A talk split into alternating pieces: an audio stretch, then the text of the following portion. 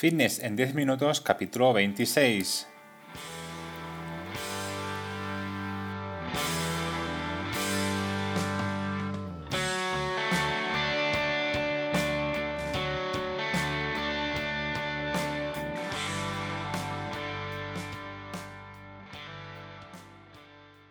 Bienvenidos un día más, un episodio más a Fitness en 10 minutos, capítulo número 26 del día 13 de julio de 2020.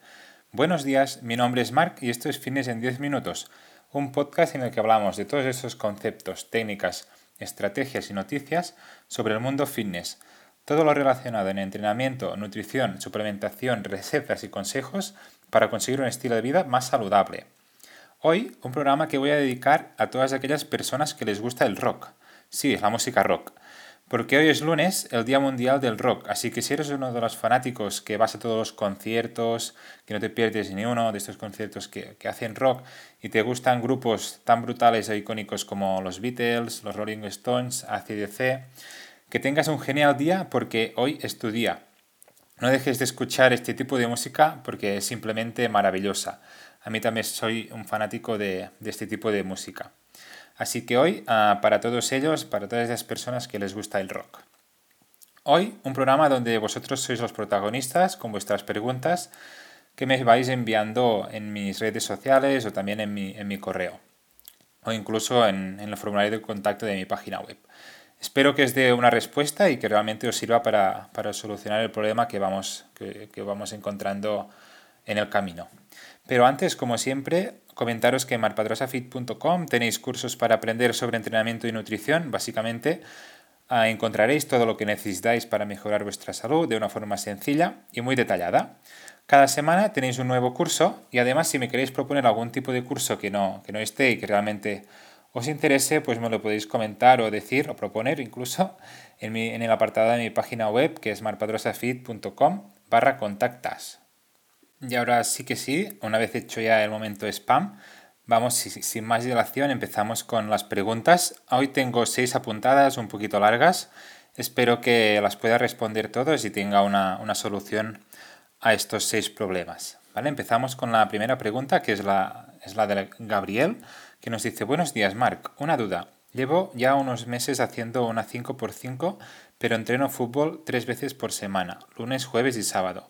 Se me hace imposible seguir el ritmo debido a que hago sentadillos lunes, miércoles y viernes.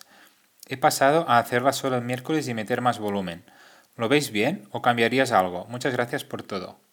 A ver, en este caso, Gabriel, la verdad es que es muy interesante que, hagas ejercicios de fuerza y a la vez ah, pues juegues a fútbol, ya que una cosa te va a aportar beneficios a la, otra, sobre todo la fuerza en, en la práctica deportiva del fútbol.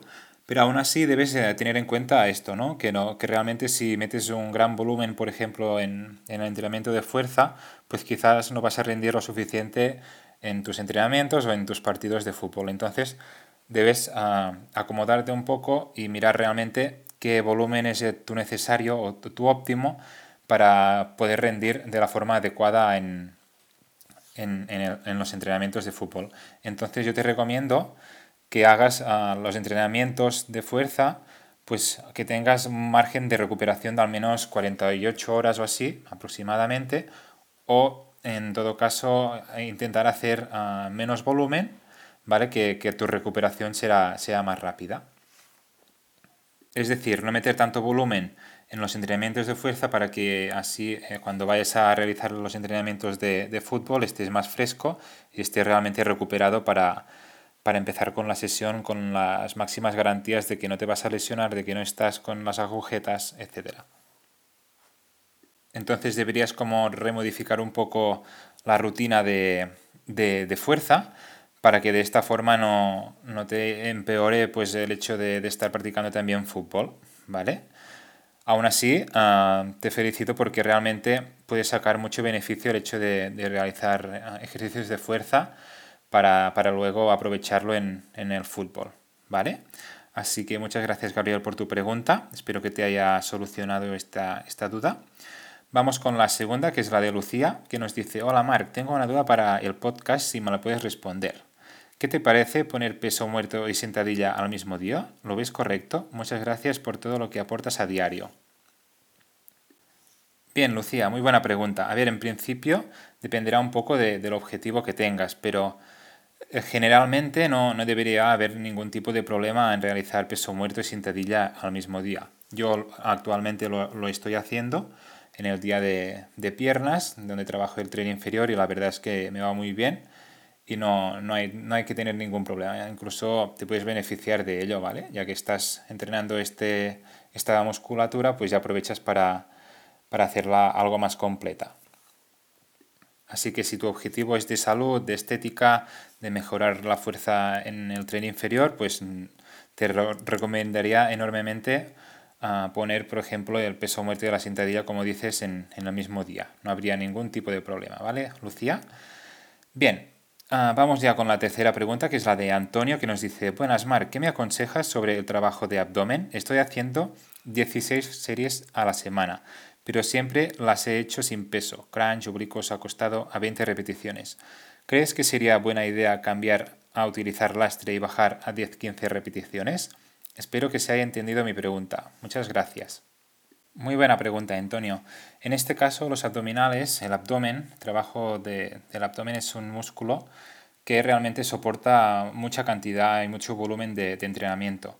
Es por este motivo que yo lo que hago es ah, incluirlo como dos, tres veces por semana, dos, tres sesiones por semana y voy variando las series, repeticiones, voy cambiando un poco el estímulo, ya que de esta forma pues, eh, estamos creando un, estímulo diferente al, organismo al que no está acostumbrado y es de esta forma por el que luego tiene un desarrollo mucho mejor.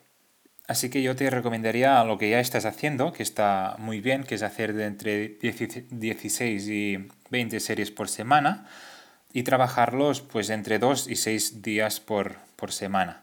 ¿vale? Luego, en cuanto a las repeticiones, yo sí que te lo que recomiendo es ir variando, como te he dicho, y hacer algunos ejercicios con lastre, ah, llegando incluso a 8 repeticiones, repeticiones o incluso otras sin lastre llegando a, a, 20 repeticiones, ¿vale? El margen este de entre 8 y 20 repeticiones y luego ir combinando ejercicios como los que has comentado, como el crunch abdominal oblicuos, planchas, ¿vale? todo este tipo de, ejercicios que, nos ayudan a trabajar el core.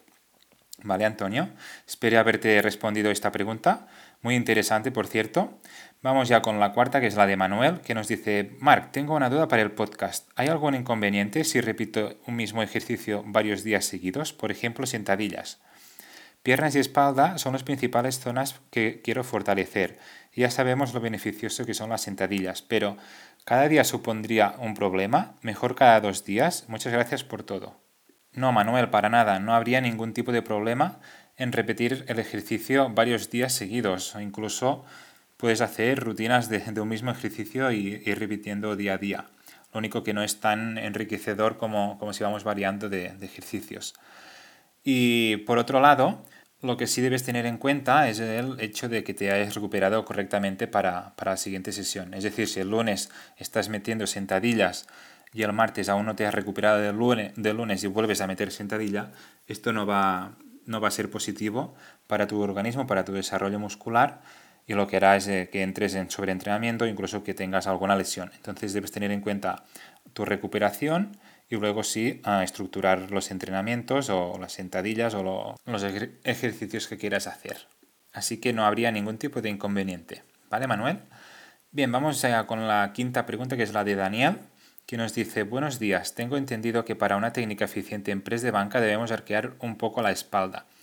¿Cuánto arco lumbar debo hacer para sacarle el máximo al press banca? Leí que lo mejor es el mínimo, pero me gustaría saber tu opinión. Muchas gracias. Bien, Daniel, esto dependerá un poco de cada persona y la verdad es que hay, hay algunos, algunos deportistas que arquean muchísimo la espalda, pero ya más a nivel competitivo para intentar reducir el rango de, movimiento del press bank y a, conseguir así de alguna forma el, el reto que deben conseguir.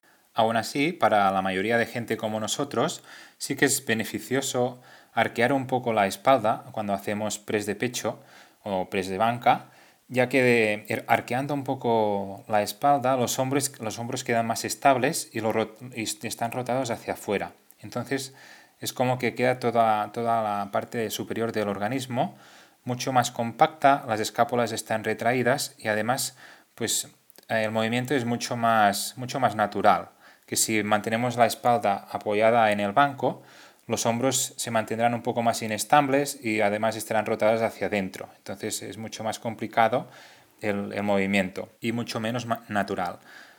Ah, así que te recomiendo realmente que pruebes de arquear la, espalda un poquito, apoyándote sobre todo en la parte de los hombros y rotando las escápulas ah, hacia adentro.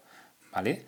Y por otro lado, otra cosa que también te recomiendo es ah, apoyar los pies en el suelo ya que hay mucha gente que los, que los apoya en, sobre el banco y esto lo que crea es más inestabilidad. Entonces te recomiendo que, te apoyes bien firmemente en el suelo y ah, haciendo estos tres, o cuatro, tres, puntos de apoyo básicamente para, realizar el, el, press de banca y verás cómo es una posición realmente cómoda y que te servirá también para levantar incluso más peso de lo que estás haciendo ahora.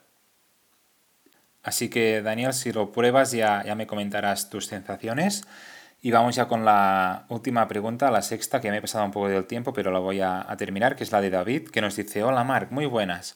Vengo de una fase de ganancia de cerca de 11 meses y ahora quiero empezar a definir, o por lo menos secar un poco. Bajé un 5% de los macros para el mantenimiento.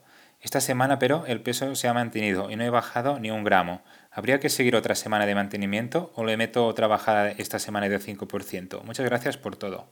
Bien, David, en este caso yo creo que has reducido demasiado poco el, porcentaje de, desde las calorías de mantenimiento. Yo lo que suelo hacer es reducir un 20, entre un 15 y un 20% de las calorías de mantenimiento y luego veo si realmente la persona está reduciendo la grasa mm, del organismo.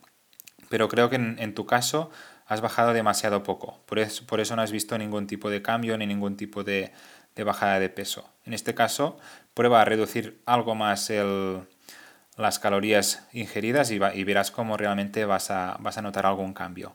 ¿Vale, David? Y nada, hasta aquí señores el programa de hoy, el episodio 26 de Fitness en 10 minutos. Espero que haya resuelto estas seis dudas, que os haya dado un poco de luz a todos estos problemas que me habéis enviado. Me quedan algunas, espero que en los próximos capítulos ya os responda las que quedan. Y ya para terminar, como siempre, deciros que me muy feliz si os suscribís a este podcast. También estaré encantado si lo compartís en vuestras redes sociales e incluso si dejáis valoraciones de 5 estrellas en iTunes, me gusta y comentarios en iBox y también en Spotify, que son las plataformas donde me vais a encontrar. Yo a cambio voy a publicar de forma regular, como, como ya sabéis, como cada lunes, para no perder la costumbre y crecer juntos en esta aventura.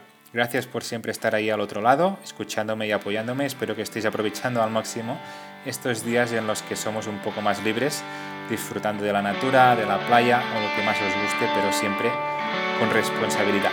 Nos escuchamos el próximo lunes y que tengáis una super semana.